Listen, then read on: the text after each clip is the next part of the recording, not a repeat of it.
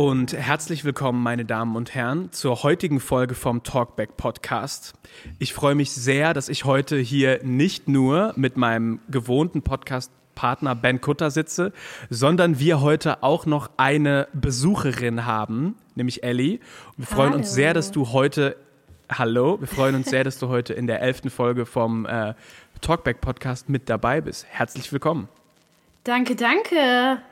Ja, Vielen Dank, dass ich hier sein darf. Ich habe das Gefühl bei deiner Anmoderation, dass ich die nicht mehr reiche. Ähm, das finde ich ein bisschen traurig. Ähm, aber ähm, Elena, ich freue mich auch, äh, dass du heute am Start bist. Ähm, ich äh, nehme mal vorweg, du bist in der musikalischen Früherziehung tätig. Und ähm, das läuft aber bei dir nicht unter dem Label musikalische Früherziehung, wie das vielleicht so standardmäßig ist, wie das bei der musikalischen Früherziehung war, wo ich auch früher war, sondern das läuft unter dem Label Klangentdecker. Kannst du dazu mal was erzählen? Ja, ich weiß nicht, wer von euch beiden äh, in der musikalischen Früherziehung oder im Kurs dabei sich ah, Ram, Sam, Sam, ah, oder irgendwie sowas, so, sowas gibt es bei den Klangentdeckern nicht. Äh, und ich mag auch den Begriff. Was? Nein? Es gibt es leider nicht. Sorry, Leute.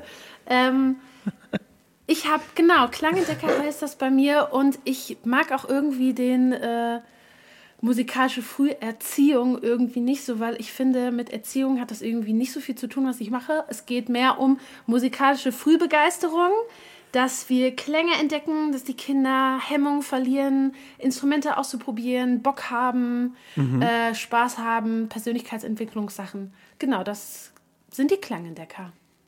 Das ist ein schöner Begriff, Und- musikalische Frühbegeisterung. Das ist äh, schön.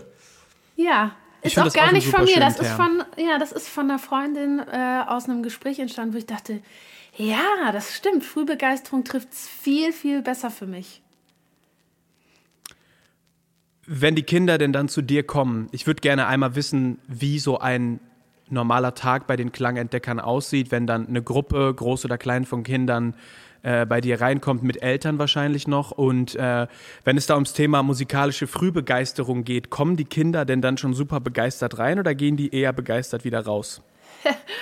Ja, ich glaube, das ist wie bei uns ja auch, bei uns großen Menschen, ähm, man, tagesformabhängig, würde ich mal sagen. Also ich habe ähm, sehr viele Kinder, die richtig Bock haben, mit Begeisterung reinkommen, mich schon an der Tür begrüßen und sagen so, oh, und ich wünsche mir das und das und das und das heute. Ähm, und dann gibt es auch Kinder, die natürlich ein bisschen schüchtern sind oder sich aufwärmen müssen. Aber ich war selber als Kind total schüchtern und ähm, Ja. mir ist das total schwer gefallen, in neue Gruppen zu kommen. Und deshalb kann ich alle Kinder nachvollziehen und versuche einfach jedes Kind da abzuholen, wo es gerade ist. Genau. Und dann der Tag, wenn ähm, man in eine Stunde zu mir kommt oder einen Kurs bei mir macht, das ist für Kinder, für so, ich sage immer so, meine Nichten und Neffen haben, äh, glaube ich, mit neun oder zehn Monaten angefangen, je nachdem, wie das Kind so gerade entwickelt ist und Lust hat. Und dann ist es immer so bis vier. Manche machen auch noch ein bisschen länger weiter und dann ähm, dafür ist der Kurs so ungefähr konzipiert. Und wir Okay. grooven uns immer ein. Also wir machen immer wieder auch Bewegungslieder dazwischen. Also keiner sitzt im Kreis und die Kinder müssen auch nicht artig irgendwie bei ihren Eltern die ganze Zeit sitzen oder so, sondern wir machen viele Bewegungslieder und ähm, tanzen und es gibt so Call- und Response-Sachen. Und dann gibt es halt äh, in der Stunde als Break ähm, die Klangentdeckerzeit. Da sind die Kinder auch richtig geil drauf und lieben das. Ich habe nämlich immer eine Kiste voller Instrumente mit. Und da dürfen die einfach rangehen, dann spielen wir wirklich eine Viertelstunde und das ist so cool, weil ich. Ähm, Großartig. also nicht nur die Kinder spielen ja, ne? Ich spiele immer mit, die Eltern spielen mit. Man, das ist irgendwie voll das krasse Beziehungsding. Ich habe euch sogar was mitgebracht. Nils, ich hoffe, du bist richtig stolz auf mich. Warte mal, ich, ich spiele es mal an.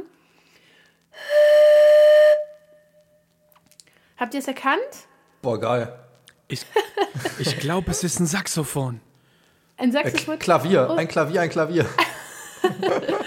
oh Leute, leider beides falsch. Ähm, das ist ein Bambusrohr. Das ist einfach ein Bambusrohr. Ah, Und äh, genau, da können die Kinder, ich finde es halt cool. Manchmal habe ich einfach auch Töpfe dabei oder so Alltagsgegenstände aus der Küche, wo die Kinder dann merken, hä, warum das? Warum ist das jetzt in der Klangendeckerkiste? Und dann merken, ah, ich kann ja eigentlich viele geile Sachen damit machen. Genau, und dann ähm, gibt es immer eine Regenbogendusche. Wisst ihr, was das ist? Nie gehört. Nee, aber es klingt großartig. Ja, ich habe, äh, das ist tatsächlich äh, durch Corona entstanden, weil wir sonst immer so eine, uns mit so einer Decke geschaukelt haben, aber wir mussten halt dann während den Gruppen mehr Abstand halten und dann habe ich ein richtig großes Regenbogentuch gekauft, so ein Schwungtuch. Dann konnte halt jeder immer äh, anderthalb Meter Abstand halten. Und dann durften die Kinder sich da drunter legen und aus dem Nichts, das war wirklich mega spontan, äh, mache ich beim ersten Mal, während wir halt dieses Schwungtuch schwingen und das Kind darunter ist, sage ich so, äh, eine Regenbogendusche für de, den Nils. genau, und so ist das entstanden. Und jetzt müssen Regen, also wenn ich Regenbogendusche nicht mache in einer Stunde, gibt es einen Aufstand. Das könnte ich nicht machen. Also Regenbogendusche muss. Genau, und am Ende setze ich mich dann ans Klavier und wir singen schon, ist die Stunde wieder um und freuen uns. Dann gibt es so einen Stempel, den man noch auf die Hand kriegt mit so einer kleinen Note oder äh, einer Trompete oder so. Ich habe verschiedene Stempel. Und Super. dann ist die, das ist eine Klangendeckerstunde. Ganz klassisch eigentlich. Ich finde, das klingt mega inspirierend, was du erzählt hast. Ich fand gerade auch am Anfang das cool, wo du gesagt hast, dass ihr euch sehr viel bewegt, dass keiner still sitzen muss, weil ich finde, das ist auch so ein Problem an unserer Art, in der Schule zu unterrichten, dass man halt immer 30 Leute hat, die sitzen brav an ihrem Platz und mhm. auch schon an der Grundschule, wo die Kinder ja auch einfach noch sehr klein sind. Ja, und ich glaube, das führt auch so dazu, dass man in sozialen Interaktionen dann auch einfach sehr steif wird, weil man die ganze Zeit so, wir sitzen gerade, wir, wir bewegen uns nicht. Ähm, ich halte das für ziemlich unnatürlich und mich würde interessieren, wenn jetzt Kinder über längere Zeiträume immer wieder zu den Klangentdeckern kommen. Merkst du, dass die sich auch in diesem Umfeld verändern, wenn die über längere Zeiten wieder zu dir kommen? Auf jeden Fall. Auf jeden Fall. Also zum Bewegungsding muss ich noch sagen, das ist mir auch super, super wichtig, weil wir einfach über Bewegung lernen. Also wir lernen über Bewegung und dass wir die ganze Zeit äh, in der Schule hocken und Frontalunterricht, wir, also das wissen ja jetzt auch, das gibt ja genug Studien, die besagen, ey, da kommt einfach nicht mehr viel bei den Kindern an. Es geht voll um Durchblutung und ähm, so aus der Eurythmielehre oder sowas.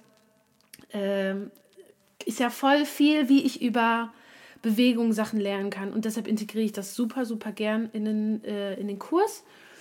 Und du hast mich eigentlich noch mal was anderes gefragt. Also ob die Kinder, ob die Kinder sich verändern. Ja, sowieso. Also wenn, kind, wenn die Kinder dann, also die meisten kommen dann halt wirklich, bis sie äh, zu alt sind oder es vielleicht noch mal ein anderes Angebot gibt, was sie äh, mehr interessiert. Und ähm, die Kinder machen natürlich auch voll die, also voll die krasse Entwicklung durch, einfach weil die älter werden. Vielleicht kriege ich mit, wie die laufen lernen. Vielleicht kriege ich mit, wie sie so die ersten ein, zwei Wortsätze oder sowas machen. Ne? Das ist mega, mega schön. Und man merkt immer, also die, ähm, die nervösen Eltern, sage ich jetzt mal in Anführungsstrichen, die immer denken, oh, es tut mir so leid, der Finn, der läuft die ganze Zeit rum und das tut mir auch so leid und der stört. Und ich so, also mich stört der gar nicht. Und so, du kannst dich total entspannen. Gib dem so drei, vier Stunden und dann kommen die alle rein. Und so ist das bis jetzt immer gewesen. Und wenn ein Kind mal mehr äh, Bewegungsdrang oder sowas hat, ja, dann läuft es mal rum oder sowas interessiert eigentlich niemanden. Ähm, von daher, ja, ich kriege richtig, richtig krasse Persönlichkeitsentwicklungsschritte mit. Und man wächst ja auch voll in der Beziehung.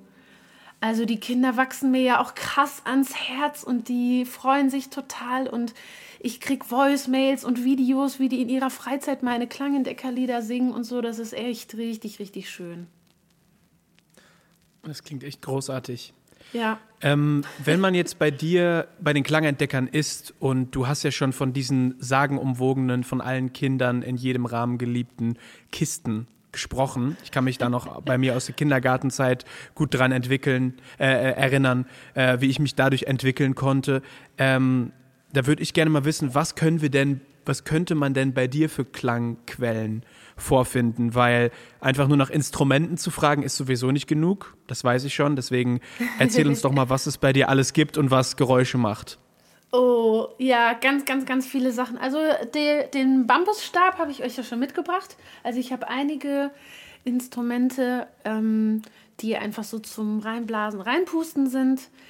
Ähm, also so verschiedene Flöten. Ich habe auch eine, so ein, diese, so ein kleines Tonvögelchen, wo man Wasser reinmachen und dann macht das so einen Vogelton, das lieben die Kinder auch. Oder äh, so eine Holzeule, wo man ein richtiges Huhu machen kann. Ähm, Krass. Also das lieben die auch, weil wir haben auch ein Eulenlied und so. Das ist, das ist also dafür echt passend. Ich habe ähm, ich habe Triangeln, ich habe verschiedene Trommeln, also so Soundshape äh, Scheiben. Mhm.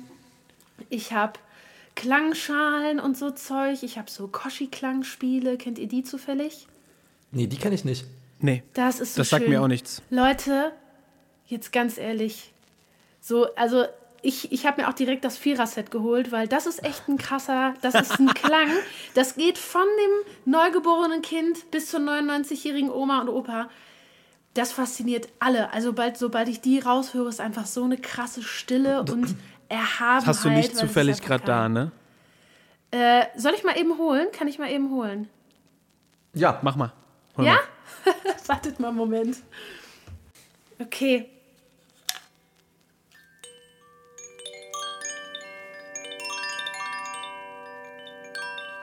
Boah.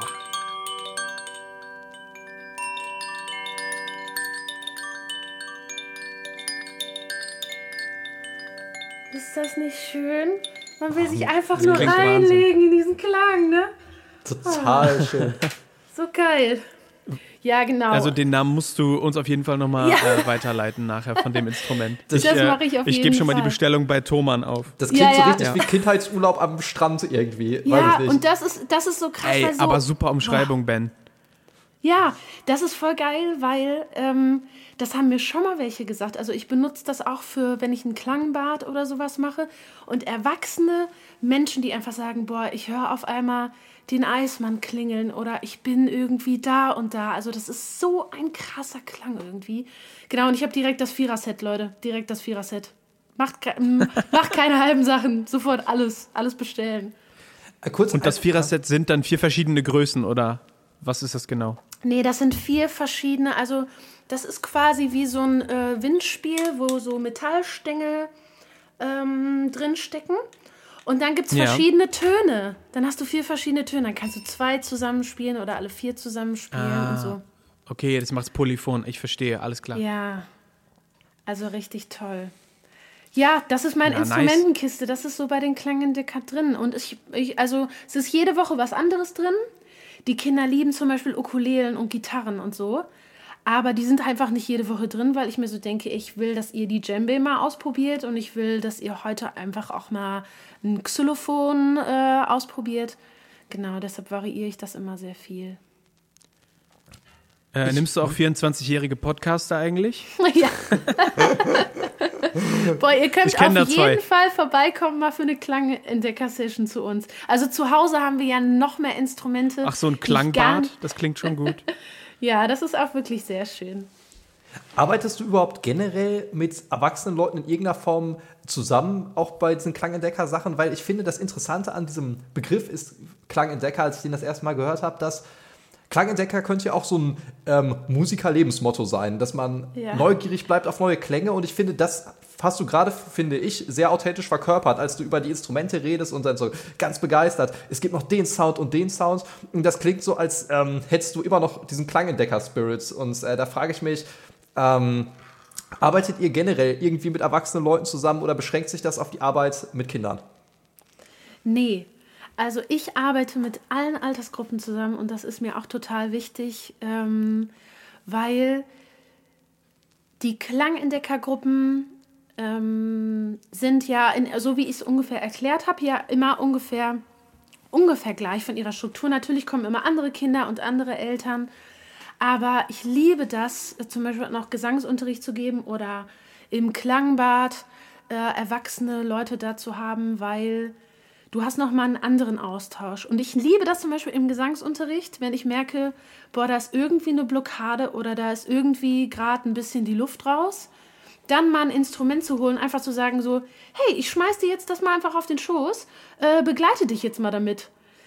Und das ist immer so, äh, ich kann das gar nicht spielen. Ich so, hey, es geht gerade gar nicht um Spielen. Es geht einfach darum, dass du vielleicht mal Fehler zulässt oder es geht einfach darum, nochmal deine Neugier zu entfachen oder was auch immer. Genau, deshalb, ähm, aber das finde ich interessant. Das, das, ich habe noch nie darüber nachgedacht, dass ich vielleicht die größte Klangendickerin überhaupt bin. Also das, ja, dass ich auch eine Klangendickerin bin. Das, ich weiß jetzt nicht, ob der Vergleich so angebracht ist, aber das erinnert mich so ein bisschen an den Malort in Wetter, was du erzählst, mhm. was du da machst, halt nur nicht auf einer Leinwand, sondern ja. auf dem Trommelfell. Ja, ich fühle mich richtig, richtig verbunden mit dem, was ähm, Heike im Malort Wetter macht. Und das ist, weißt du, warum du eine Verbindung da spürst? Weil wir, glaube ich, dasselbe äh, Menschenbild haben und weil wir einfach, puh, wahrscheinlich Menschenliebhaber sind und ähm, irgendwie auch das Göttliche finden wollen in der Musik, in der Kunst und in unserem Gegenüber. Und ich glaube, das ja. ist eine krasse Verbindung. Und deshalb äh, fühle ich mich auch sehr mit dem äh, Malort verbunden. Die Heike war nämlich auch diejenige, die äh, musikalische Frühbegeisterung in mein Leben gebracht hat. Und ich dachte, das ist es doch. Genau. Ich finde, das, das ist total spannend, Wahnsinn. weil letzte Woche hatten wir eine Folge über Musik und Persönlichkeitsentwicklung aufgenommen und nächste Woche wollen wir eine aufnehmen yep. zum Thema Musik und Spiritualität und das passte gerade ja. wie die Faust aufs Auge. Und ähm, Kannst du vielleicht noch ein bisschen schildern, was so dein Menschenbild ist, was deiner Arbeit mit Musik zugrunde liegt? Weil das hast du gerade ja selber so ein bisschen angesprochen. Mhm. Ja, genau. Also wenn mich die Leute fragen, es gibt ja auch, wenn es um Gesangstechniken gibt, verschiedene Techniken. Ähm, und die sagen zum Beispiel, hey, du kannst diese Technik noch nicht, aber wenn du diese Technik kannst, dann kannst du quasi alles singen oder wie auch immer, gibt es verschiedene Sachen. Und ich liebe einfach äh, Still Voice Training, weil, also da habe ich auch eine Fortbildung drin gemacht, weil das Menschenbild ist nämlich, jeder Mensch kann singen, weil jeder Mensch eine Stimme hat. Und das ist für mich so ein meine Stimme und meine Musik, das ist ein Ausdruck ähm, meiner Persönlichkeit, das ist ein Ausdruck von dem, wie ich die Welt sehe. Und weil mir manchmal die Worte fehlen, brauche ich einfach dieses Instrument manchmal und denke mir, boah, jetzt habe ich es ausgedrückt, jetzt ähm, habe ich es kommuniziert und auf einmal kommt es ans Ohr einer anderen Person und die versteht das das ist so krass an Musik, ne? Das ist einfach diese, diese Universalsprache, das ist einfach so cool. Und mein Menschenbild ist wirklich, also jeder Mensch hat eine Stimme und die Stimme ist super connected mit unserer Seele, wie es uns geht, Glaubenssätzen. Deshalb finde ich auch ähm, Persönlichkeitsentwicklung ist super, super eng mit Musikalität verknüpft, finde ich.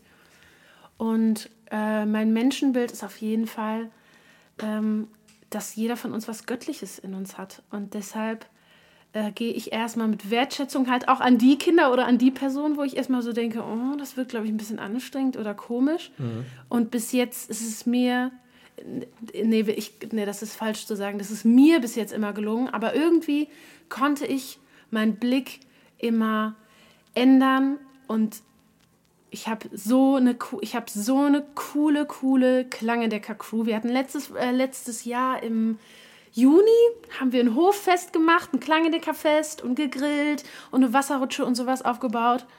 Äh, und ich wollte, dass die untereinander connecten und das ist echt mein, das, das ist so mein Herz. Also, dass Familien, Menschen sich miteinander connecten, dass Kinder merken, sie sind irgendwie in so einem Allgemeingefüge und die sind nicht allein und isoliert, sondern ich habe immer, weißt du, es gibt immer diesen Spruch, vielleicht gibt es einmal im Leben eine Person, die dir irgendwie sagt, hey, ich glaube oder an dich oder ich bin oder das machst du gut oder du bist so wertvoll und so geliebt, ne? Ey, wenn ich in 30, 40 Jahren von irgendwem angerufen werde, irgendein Till oder eine Jule, die dann sagt, boah, Elena, und das war dieser eine Satz oder das war dieser eine Kurs, dieser eine Klang in der Kurs, dann ganz ehrlich, dann kann ich mich verabschieden von dieser Welt. Also dann ist, dann ist mein Lebenssinn echt erfüllt. Ja. Ja, mega. Die, äh, die Songs, die wir bei den äh, Klangentdeckern hören könnten, wenn wir dann mhm. mal mit unseren 24 Jahren vorbeirollen, ja. die äh, sind ja auch von dir geschrieben, oder?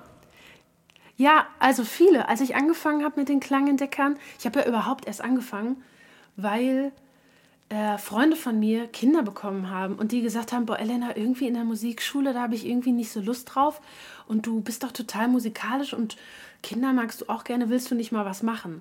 So, da, daraus ist es so entstanden.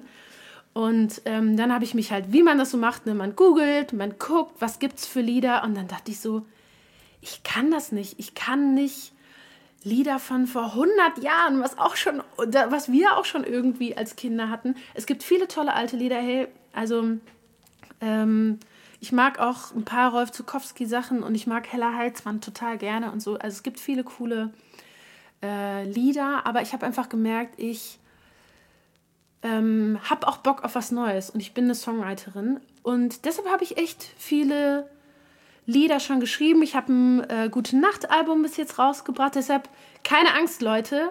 Ihr müsst nicht in einen Klangentdecker-Kurs kommen. Ihr könnt auch einfach bei Spotify meine Klangentdecker-Sachen hören. So eine EP habe ich gemacht mit so den Klassikern, mit den Krabbelkäfern und der Eule und so. Und dann wollte ich noch ein, ähm, eine gute Nacht-CD machen, weil ich einfach so dachte, ich hätte mir immer gewünscht, dass ich so ermutigende Schlaflieder und so äh, hören kann zum Einschlafen. Und dann habe ich gedacht, ja, ich mache es einfach. Ich mache einfach auch noch eine gute Nacht-CD. Genau. Und die gibt's. Hört gerne mal rein, Leute. Unter welchem Künstlernamen findet man dich?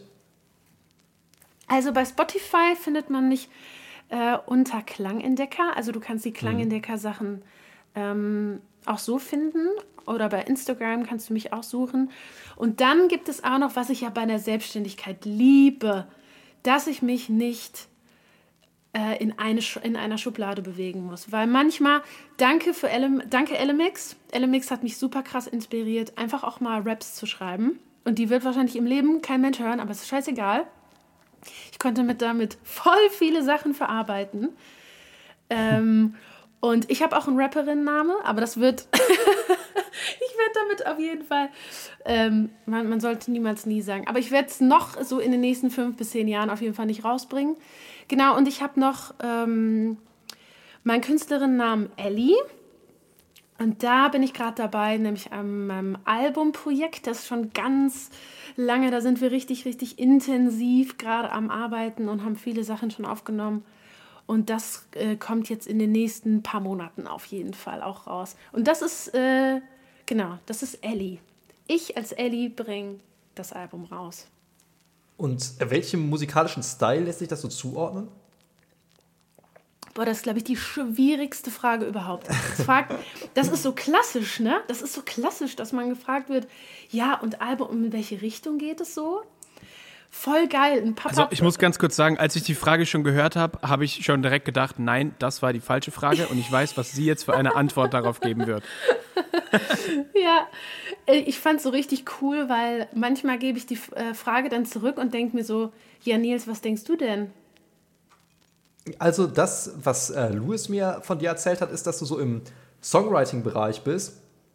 Deswegen hätte ich mir was vorstellen können wie Alternative äh, Country Pop oder so. Oh, das ist ja interessant. Ach, witzig. D das habe ich tatsächlich noch nicht gehört.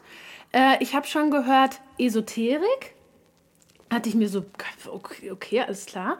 Dann also ich dachte, warte mal, das wird kein Death Metal Album oder was? Ähm, Was soll denn das jetzt? Ich dachte, ich das wird so ein schwedisch, schwedisches Death Metal Album irgendwie. du lachst, ne? Du lachst, aber ein Song, da gibt es richtig auf die Ohren. Also das hat richtig Bock gemacht, den äh, einzusingen, weil ich gesagt habe, nee, am Ende muss ich einmal schauten, okay? Ich muss jetzt kurz einmal ruhig. Und ich kann nicht schauten, ne? Ich finde Schauten total geil. Ähm, deshalb, ey, das ist voll die richtig, richtig schwierige Frage. Das ist, das Album heißt Sela und Sela ist ein hebräisches Wort was innehalten oder Atempause bedeutet. Es gibt viele Interpretationen von diesem Wort. Und dieses Album beinhaltet alles, was in dieser Atempause passieren kann. Und das geht von Kopfsprung in den Schmerz, wo es richtig wird, bis zu ganz, ganz leisen Tönen, wo du dich einfach so reinlegen kannst in die Musik. Genau. Das ist der Stil. Der Stil bin ich. Und das Album äh, fängt ja irgendwie viel am Klavier an. Wahrscheinlich kann ich mir vorstellen. Ne? Also du spielst Klavier, du singst da. Es ist wahrscheinlich für dich der äh, Songwriting-Ort, wo du dich komfortabel fühlst. Ja, genau. Oder also irre ich mich da? Ähm, nee, nee, das ist auf jeden Fall so. Also ich habe, äh, und wisst ihr was, Leute? Fun Fact, Side Story ist nämlich, ich habe selber musikalische Erziehung äh, gemacht und war da mit meinem Bruder, der ist nur, nur ein bisschen Jahre, ein paar Jahre jünger als ich. Und da meinte die Leiterin da, ja, zu Elena passt Klavier. Und meine Eltern, ich komme aus einem krass unmusikalischen Elternhaus. Also meine Mama bezeichnet sich als Melodielegasthenikerin und mein, und mein Papa durfte mal beim Militär nicht mitsingen, weil es anscheinend so schief und schrecklich war. Ich habe ihn noch nie singen gehört, ich weiß es nicht. Genau, das ist mein musikalischer Background. Genau, und dann sagt die halt so, boah, zu Elena, also zu vier-, fünfjährigen Elena, zu ihr passt Klavier. Und meine Eltern haben sich natürlich dann nichts dazu gedacht. Und irgendwann habe ich so mit 14, 15 Gitarre gelernt. Ähm, und ich bin richtig, richtig, richtig spät erst zu Klavier gekommen. Und ich habe es auch nie richtig, richtig gelernt. Ich spiele nicht toll Klavier, sondern es ist immer eher zum, ähm, ich begleite mich, ich begleite mich oder andere. Ähm, und zum Songwriting ist das mein, mein First Tool einfach nur. Genau, an da, da entstehen die. Das heißt, ich mache dann, ich habe dann so ein Rolling, ähm, so ein Skelett aus Tönen, Melodie, Text, Akkorden und sowas. Und dann gebe ich das weiter, an meinen Producer-Freund und der macht da dann ein Meisterwerk draus. Aber es würde mich wirklich interessieren, wie ihr das macht. Ich frage mich, ob äh, ist bei euch erst Text da oder ist erst Melodie da oder, oder ist ein einzelner Impuls Ja. oder was passiert bei euch? Also ich, wollt, ich wollte tatsächlich gerade eine ganz ähnliche Frage stellen, weil wir haben ja jetzt heute in diesem Podcast äh, nicht nur eine, sondern zwei Menschen, die gerade an irgendwelchen Ja. musikalischen Projekten arbeiten. Deswegen schiebe ich den Ball jetzt mal ganz konkret direkt zu dir rüber, Ben. Also, Wie ist das denn bei dir gerade? Wie läuft das? ich muss erstmal sagen, dass ich ähm, zu dieser Frage, welchem Genre sich das zuordnen lässt, während Ja. ich sie gestellt hat, auch so ein bisschen ein schlechtes Gewissen habe, weil ich erinnere mich, dass ich, ähm, also ich, ich weiß ja, ich äh, hau die Waffe gern gegen andere raus, aber ich erinnere mich, dass ich Flyer für meine letzte EP im Westpark in, Dor in Bochum verteilt habe. Und da haben mich die Leute gefragt, ja cool, äh, höre ich rein, ähm, äh, was ist das für ein Genre? Und ich nur habe mir so am Kopf gekratzt und meinte so, weil das immer irgendwie geht, ne, sehr so jazzig, so, ne? Und, äh, Alles ist jazzig. Genau, alle- alles ist jazzig und, ähm, und bei Jazz kann man auch nicht schlecht finden, genau. weil wenn man Jazz schlecht findet, ist man unkultiviert. Das stimmt, das wird nie jemand sagen. Genau, genau. Und das ist eine, also ich würde sagen, dein Album ist halt sehr jazzig geprägt, auf jeden Fall, ne? ähm, ja, und ähm, bei, jetzt, diese Schiene kann ich jetzt bei meinem neuen Projekt leider nicht mehr fahren, weil es so wenig jazzig ist, dass, ähm, dass das dann doch auffällt, ne? Okay. Also, aber es Geht ja- nicht mehr als Jazz durch. nee, es geht praktisch, es ist viel zu sehr Elektro, um als Jazz durchzugehen. Okay. Ähm, deswegen Ja. muss ich mir jetzt einen neuen Also Deckmantel die- überlegen. Also die Frage, was bei dir zuerst kommt, äh, Ben, Beat oder Text, ist ja Text. irgendwie schnell beantwortet, oder? Ne? Ja, richtig. Ne? Also ich, ich mache halt keinen ähm, äh, keinen Text äh, in meinen Tracks. Allerdings, glaube ich, gibt es da schon so eine Differenzierung, ne? weil für mich ersetzt ja die Querflöte letztendlich den Gesang oder es nimmt die Hauptrolle ein. Und Ja. Ja, ich, klar. ich kenne halt Leute, die ähm, mit, für Instrumente komponieren und die fangen immer von der Melodie an und sagen, die Melodie ist das Eingängige und dann bauen sie von da aus das Backing. Und ich mache das genau umgekehrt. Ich baue immer erst das Backing und brauche erstmal durch die Akkorde oder durch die Drums oder so einen Vibe, den ich cool finde. Und dann setze ich die Flöte drauf, weil ich merke, mir geht es nicht so um eingängige Melodien, sondern eher um ähm, das, das Sounddesign praktisch. Ne? Also was, äh, wie ist so der Gesamtklang von der Farbe? Und äh, das ist mir viel wichtiger, als eine eingängige Melodie zu schreiben. Ja. Okay. Richtig, richtig spannend. ähm, ja. Und ähm, wie ist das denn bei dir, Elena? Also wenn du die Sachen am äh, Piano dir ausdenkst, ne? Ich weiß, bei, bei Ben ist das so, der äh, produziert die Sachen ja eigentlich komplett alleine aus. Also der hat äh, Akkordideen, der legt da Drums runter, der ist quasi Musiker, Songwriter und Produzent in einer Ja. Person. Du bist das ja nicht. Du bist nicht äh, diese zwei, du verbindest nicht Nein, diese nein. zwei Jobs in einer Person. Ähm, ich glaube, dass man da jemanden haben muss, mit dem man extrem gut zusammenarbeiten kann, weil sonst ist ja. das, muss man ganz kurz zu sagen, weil nicht viele Kinder hören unseren Podcast, echt der Abfuck deines Lebens, wenn du eine andere Person hast, die deine Version äh, nicht versteht.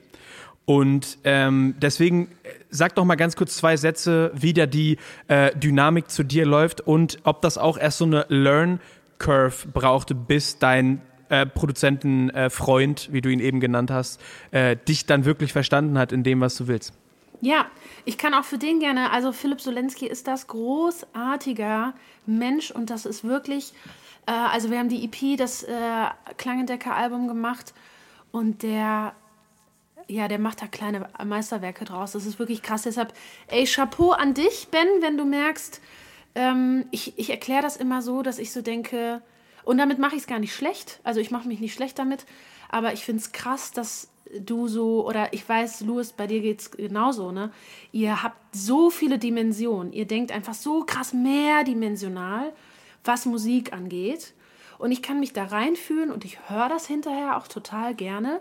Aber ich bin wirklich eine Songwriterin. Also ich höre, ich habe manchmal ein Gespräch und denke, oh mein Gott, das ist ein Song, das ist ein Song. Also ich, wir sind auf einem Festival und eine Freundin sagt zu mir, ja, ähm, mein Freund hat irgendwie zu mir noch nie gesagt, dass ich der Sechser im Lotto bin.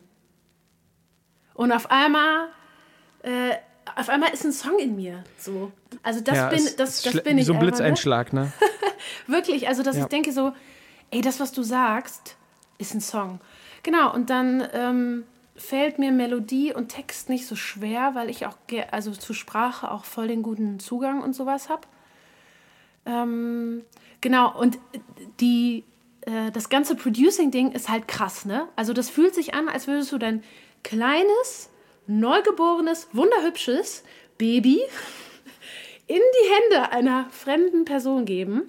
Und das sage ich immer. Also ich sage Leuten immer, die irgendwie ähm, Songwriting lernen wollen oder das generell schon äh, machen, hey, such dir deine Leute, von denen du dir Feedback einholen kannst. Weil habt ihr Leute, habt ihr Leute, die ihr nach Feedback fragt? Ja. Definitiv. Okay. Cool. Weil ich, weil ich finde, ähm, bei mir ist das aufgeteilt. Geht also auch gar nicht ohne ich brauche am Anfang erstmal Ermutigung. Ich will einfach gebauchpinselt werden dafür, dass ich einen Song geschrieben habe jetzt gerade. Und dann denke ich so, ich schicke es an diese drei Leute, die mir auf jeden Fall sagen, boah, geil, Elena, und ich freue mich und oh, wie cool und ja und, und so weiter. Wenn ich wirklich, wirklich steinharte Kritik und Feedback haben will, dann zeige ich sie meinem Mann. Weil der beschönigt gar nichts und sagt sofort so, willst du den Akkord echt so lassen? Echt? Die Melodiefolge? Ah, bin mir nicht sicher, ob das Tempo stimmt. Aber ich weiß nicht, genau, so ist der halt. So, so eine Stimme brauchst du vielleicht nicht direkt am Anfang deines Prozesses. Vielleicht braucht man erstmal Aha. ein liebevolles Feedback, was du sagst so, hey, voll die schöne Richtung. Ich verstehe das Hauptmotiv noch nicht so richtig. Irgendwie, oder das ist Hauptmotiv ist so cool, willst du es nicht öfter Wiederholung oder sowas, ne? Liebevolle, so sanfte Kritik. Ähm, genau, und der Philipp Solensky, mit dem ich dann als Producer arbeite, ähm, der wertschätzt meine neugeborenen Babys halt voll. Also der, ähm, wir reden halt dann darüber und ich versuche zu erklären, was ich für einen Sound höre bei einem, bei dem Death Metal Lied. Äh, Death Metal ist es nicht, bei dem etwas rockigeren Lied auf meinem Album. Habe ich es aufgenommen und ich sage zu ihm, wir, ich nehme so die Kopfhörer ab und sage so, weißt du, was ich höre? So ein richtig rockiges Lied krass schrebbelige E-Gitarren. Ich will schauten am Ende, ich will so richtig ausrasten. Und er guckt mich so an, weil wir halt gerade richtig, richtig süße Klavierspur aufgenommen haben und so eine ganz, äh, ganz liebliche Stimme habe ich darüber gesungen. Und er so, aha, mh, okay. Und wir haben echt gesagt, und ich finde, an der Stelle gibt es zwei zwei Wege, die man einschlagen kann. Entweder, ich hätte jetzt gesagt, hey, das Album ist vielleicht ruhiger, der Song passt nicht, ich nehme ihn raus oder ich, ich drücke auf den Song so ein bisschen diesen lieben Stempel drauf. Oder ich sage so, hey, der Song will sich woanders hin entwickeln. Der Song will in eine andere Richtung. Nehme ich das ernst und muss ich vielleicht mehr da rein investieren jetzt, als es irgendwie, als wir von Anfang an vielleicht gedacht hätten. Genau. Und bei dem Song haben wir uns zum Beispiel dafür entschieden, ähm, dem Song zu folgen, also dem Song nachzugehen und, und zu gucken, hey, was passt eigentlich zu dem und was, was dient dem Song echt? Und der ist, ich finde ihn großartig. Ist ein großartiges Ich, äh, Lied geworden. Ich muss sagen, ich finde das total schön, wie du über Songs redest, als ob das auch so äh, lebende Wesen wären, so Ja. ungefähr wie in Harry Potter über Zauberstäbe gesprochen wird, ne? wenn gesagt wird, der Zauberstab wählt den Zauberer und nicht andersrum. Und das äh, ist, glaube ich, auch einfach eine, eine tiefe Weisheit, die, die gut ist zu verstehen als Musikmachender, dass ähm, du schreibst den Song, aber der Song will sich auch selber ausdrücken und sich Unbedingt. entfalten und zum etwas auszufalten, auch wenn es nur ein Blatt Papier ist, merkt man das ja schon brauchst du einfach mehr Raum und mehr Platz. Und wie viel Platz gibst du deinem Song dafür? Und das finde ich ist eine super interessante und auch kritische Frage, die man sich selber äh, immer wieder stellen muss im Songprozess, weil äh, Simplicity ist da einfach key und man kann nicht Sachen komplett überladen und sich dann am Ende fragen, warum es vielleicht sich nicht so anfühlt Genau, oder so genau. klingt, wie es soll, wenn du den Song irgendwie erdrückst unter deinen eigenen Visionen. Und wenn du ganz genau hinhörst, glaube ich, also mir nimmt die Musik dann echt die Arbeit manchmal ab, weil ich höre dann genau hin und merke, ja, das eine Element, Mhm. das muss einfach raus und dann, dann passt es irgendwie. Oder das andere möchte sich nochmal anders äh, ausdrücken und ähm, das, das ähm, finde ich sehr inspirierend, wenn ich auch andere Musiker so über Songs reden höre, wie über Zauberstäbe halt. Ich finde Ja. es auch ähm, äh, inspirierend, wie du so über diesen Prozess selber gesprochen hast. Und ich glaube, dass man das auch erstmal so verstehen muss, wenn man sich mit Musik auseinandersetzt, dass es ein Prozess ist, wo man auch viel Kontrolle abgeben muss und wo man halt im Prozess immer wieder sich neu orientieren muss, wohin es geht. Und ich denke, bei vielen anderen Tätigkeiten, die nicht künstlerisch sind, da setzt man sich ein Ziel und dann geht man systematisch darauf zu. Und in Musik funktioniert das eben so nicht. Und man muss sich diese Offenheit, diese Prozessoffenheit behalten. Und das, äh, finde ich, ist ja auch so eine große Herausforderung, weil diese Kontrolle da abzugeben, ist schon schwierig. Und die gibt man allerdings dann nochmal zu einem höheren Grad ab, wenn am Ende des Prozesses steht, dass man das dann noch einer anderen Person in die Hand drückt und sagt, äh, du produzierst das für mich aus oder du mixst das und masterst das, wie ich das jetzt bei Louis zum Beispiel mache. Dann, ähm, erreicht es natürlich nochmal ein höheres Level, so vom, von der Offenheit, finde ich. Ja, äh, Ja, also wie du siehst, Elena, musst du zum Bauchpinsel nicht zu deinem Produzenten Ja. gehen, das können wir auch für dich machen. ihr könnt es sehr gut. Aber ich, also, ja, also seid doch mal ganz ehrlich, ihr habt doch beide Musik rausgebracht. Also ich bin mindestens in diesem Ganzen, und das Album ist ja noch nicht da, ne? Aber ich bin mindestens 18 Mal schon richtig wahnsinnig geworden. Vor allem, all- weil es um Kontrolle abgeben geht. Leute, ganz ehrlich, man kann entweder Therapiestunden machen oder man kann einfach ein Album rausbringen und immer wieder in dieses, äh, in diese Reflexion von mach so, beides. hey, wer macht das hier jetzt gerade eigentlich, das Album? Und habe ich hier jetzt gerade was in der Hand oder wollen die, und das, Leute, ich feiere eure nächste Folge einfach jetzt schon, wie cool, Musik und Spiritualität, weil ich glaube, was ist, wenn einfach ein Song schon resoniert, irgendwo. Und du bist vielleicht der oder diejenige, die es einfach nur hört und aufnimmt und einfach kommuniziert in deine Sprache der Musik. Das finde ich so krass. Und das finde ich, Ich habe ich ganz das- viel erlebt. also das finde ich persönlich auch so schön, ähm, in, wenn ich, wenn ich, da will ich kurz zwei Sachen zu sagen, wenn ich erstens Umweltsounds, also Umweltklänge aus meiner Umgebung in meine Songs einbeziehe. Also ich renn immer mit einem Audiorecorder rum und äh, nehme Vögel auf, Was, Wasserplatschen. was war denn das Bird. Wichtigste, was du bis jetzt aufgenommen hast? Was das Kurioseste? Warte, das, das, das, da, da, das beantworte ich gleich. Also das will ich Okay. ganz kurz sagen. Das ist einfach wahnsinnig, wie sich das dann so in den Song einlegt. Und zweitens ist das das Gleiche auch mit, das ist wahrscheinlich so eine Klangentdecker-Erfahrung, wie die auch bei dir haben können, ist, ähm, dass man auch Sounds selber machen kann aus Orten, wo man sie gar nicht ähm, äh, denkt zu finden. Und ich glaube, damit kann ich deine Frage beantworten. Ich habe mal, das war für ein Bachelor-Projekt von mir, das musste ich für meinen äh, Bachelor als Music Technology Specialist machen. Äh, da habe ich, äh, da ging es dann um, um Sounds kreieren und einen Song machen, nur aus extern aufgenommenen Sounds, also bloß nichts im Studio, keine echten Instrumente. Und da habe ich dann, ich glaube, das habe ich dir sogar dann mal geschickt, Ben, da habe ich ein dickes ähm, Gummiband genommen und Ja, habe das ja. um, eine- um eine Tupper, um eine Tupper äh, ge gespannt und habe das gezupft wie so ein Banjo und habe das aufgenommen den Sound und habe das dann bearbeitet und, und ein bisschen gepitcht und den Sound ein bisschen moduliert und habe das nachher wie so ein absolut abgefucktes Zupfinstrument äh, gespielt. Und da dachte ich mir wirklich, okay, Sound ist echt an allen Ecken äh, und Enden. Ne? Also das ist wirklich so. Also wie geil ist das? Und ich denke mir nur so, was für eine coole Aufgabe. Also da hast du was für dein Leben gelernt. Also wenn wir merken, ich, ich gehe wieder mit allen Sinnen in mein Leben. Ich gehe mit meinem Hören und meinem Fühlen und meinem, hey, ich denke anders. Also für mich ist einfach Kunst, ich sehe was und dann bringe ich dieses richtig fette Gummi und die Tupperdose auf einmal zusammen, was nie zusammen gehört hat. Und es ist einfach ein krasser Klang, den es vielleicht noch nicht mal gab. Und du hast was Neues entdeckt. Und das finde ich, das ist für mich Kunst. Das war auch ein absoluter Wow-Moment. Und da merkt man halt, und da habe ich halt auch wieder gemerkt, das ist auch ein Satz, an den ich sehr glaube, ich, ist nämlich, dass gerade durch Beschränkungen wirst du erst richtig kreativ. Also wenn mhm. du dich limitierst auf ein paar Mittel. Und das war halt in dieser Corona-Zeit so, da war ich auch einfach limitiert auf meine Küche. So, ich musste Sounds mit dem machen, was da irgendwie war, in diesem Wohnzimmer, in dieser Küche. Und das Gummiband war gerade da. Und die Tupperdose war auch da. Und ich dachte so, ach, weißt du was, ich kann es ja mal probieren. Und nachher ist es halt das geworden, was es war. Ja, und das äh, mag ich auch so bei bei den, bei den Umweltklängen, weil äh, man kann das, das äh, Schreien von einem Vogel kann man auch als Hi-Hat benutzen. Man muss nicht immer eine Hi-Hat nehmen.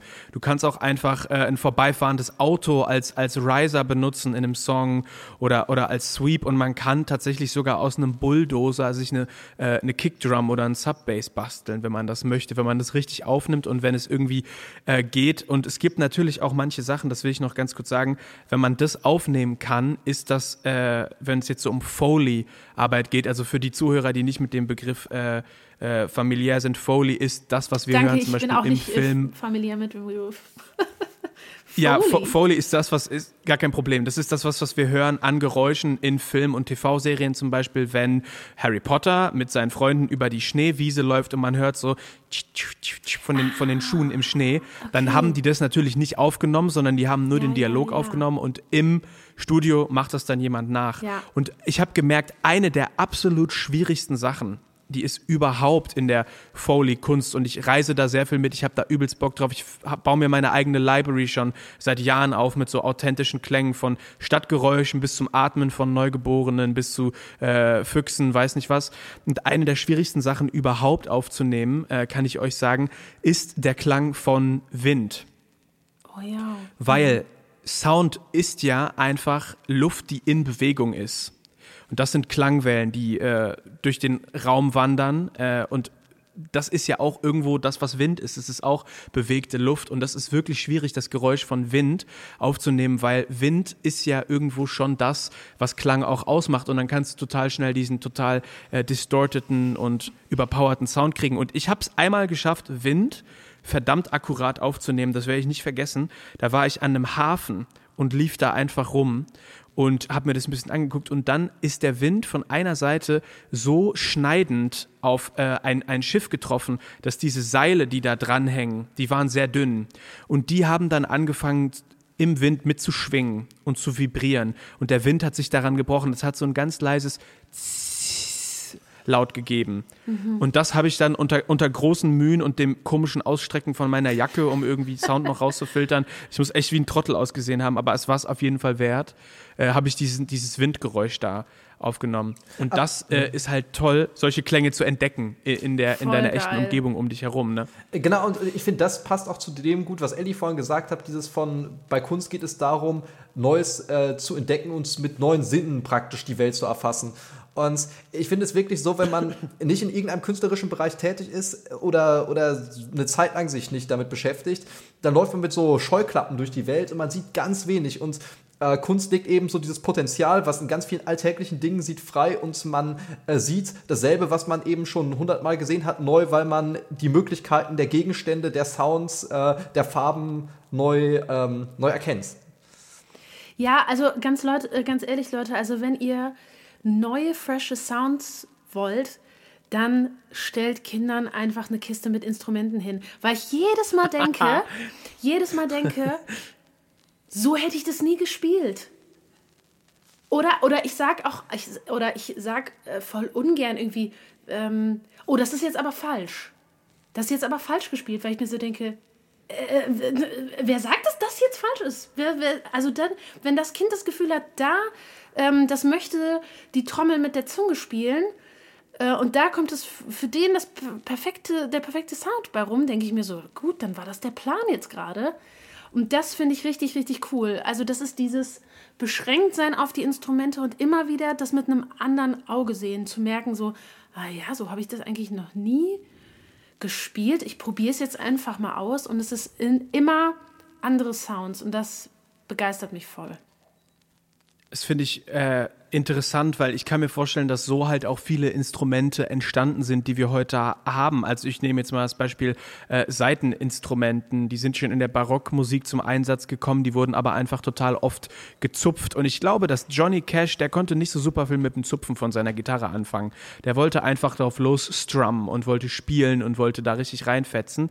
Und hätte man jetzt den Leuten gesagt, die irgendwie, äh, keine Ahnung, Rock weiterentwickelt haben oder auch Country-Musik, Blues-Musik gemacht haben. Ja, das, das ist, ich weiß, das hat Seiten, aber du darfst wirklich nicht alle gleichzeitig spielen, weil das ist nämlich falsch. Du musst die alle einzeln spielen und dann klingt es auch viel besser. Und wo wir gerade beim Thema sind, ich weiß es sowieso besser als du, weil ich, ja, ich weiß es einfach, ne? Und, und jetzt hör mir, so, hör auf mich. Ne? Und es ist schon immer dann, so. Dann hätten wir, Louis, wir spielen das schon dann immer hätten wir so. Niemals das, das kann ja nicht äh, sein. Genau. Dann hätten wir, hätten wir niemals das, was wir heute auch an, an, an Varietät haben. Ich meine, Leute zupfen ja sogar Geigen. Also wenn wir an ein Streichinstrument denken, dann das. Aber ich war die Tage noch auf einem Hafenkonzert, da wurde sowieso viel gezupft, aber da hat auch jemand an seiner Geige rumgezupft und das war einfach zum Loszupfen. Boah, das, das, das, Geilste, was ich auch je gesehen habe, war irgendwie diese Leute, die dann so mit Cello irgendwie so krasse Sachen machen, ne? Die dann das Cello so spielen wie eine Gitarre. Ja, Jazz ist halt Kunst, ne? Ja, Jazz halt kurz, aber mit dem Ch äh, da ist halt wirklich so, ne, man nimmt die Instrumente irgendwie anders und es klingt halt total krass, ne? Also es ist äh, cool, auch wenn. Ja, oder dann rumzuklopfen, ne? Also die Gitarre zum Beispiel auch den Rhythmus da irgendwie mitzunehmen oder eher so mhm. auf die Seiten drauf zu klopfen und man denkt so, äh, man klopft nicht auf Instrumente. Und ich denke mir nur so, ja, aber wer denn? Also für, wegen mir dürften sie es jetzt machen. Ich fände es okay, so, ne? nice. Ja, das ist wirklich total äh, interessant. Ich glaube, da sieht man eben auch, was man von Kindern so lernen kann über Musik. Ne? Dieses, dass man sich dieses äh, offene behält, ähm, diesen offenen Blick auf Musik behält. Ja. Mhm. Und die Neugier, auf jeden Fall, den Spaß. Ja, ja. Ich finde das eigentlich auch so ein, so ein schönes Schlusswort. Ja, ich finde, dass, dass wir jetzt mit dem Gefühl rausgehen, bei Musik äh, geht es darum, dass wir unsere Offenheit und Neugier erhalten. Ich finde, das hast du heute auch mit sehr vielen äh, Geschichten, die du von deiner Arbeit erzählt hast, aber auch von dem Prozess, wie du dein Album gestaltest, äh, deutlich gemacht. Und ich kann nur sagen, ich bin wirklich dankbar, dass du dir heute die Zeit genommen hast, um uns hier im Podcast zu joinen und deine ganzen interessanten Geschichten äh, mit uns zu teilen. Also ich gehe auf jeden Fall mit sehr vielen ja, neuen Gedanken genau. jetzt auch für mich äh, daraus. Ja, vielen herzlichen Dank, Ellie. Also das war für mich mindestens genauso äh, inspirierend wie für äh, ihn oder sie, der sich das jetzt gerade anhört und sich denkt, boah, was haben die alle für tolle Stimmen und was ist eigentlich für eine geile Klangbearbeitung. Ähm, und deswegen äh, möchte ich mich echt äh, von Herzen bei dir bedanken, ähm, dass du bei uns heute zu Gast warst. Es ist äh, eine, eine der großartigsten Folgen für mich bis jetzt gewesen und äh, ja. ich gehe hier äh, genauso inspiriert raus, wie, äh, wie ein Fan äh, auch rausgeht. Vielen Dank, dass du dabei warst. Vielen Dank. Danke an euch. Alles klar, dann würde ich sagen, wir sehen uns in zwei Wochen wieder.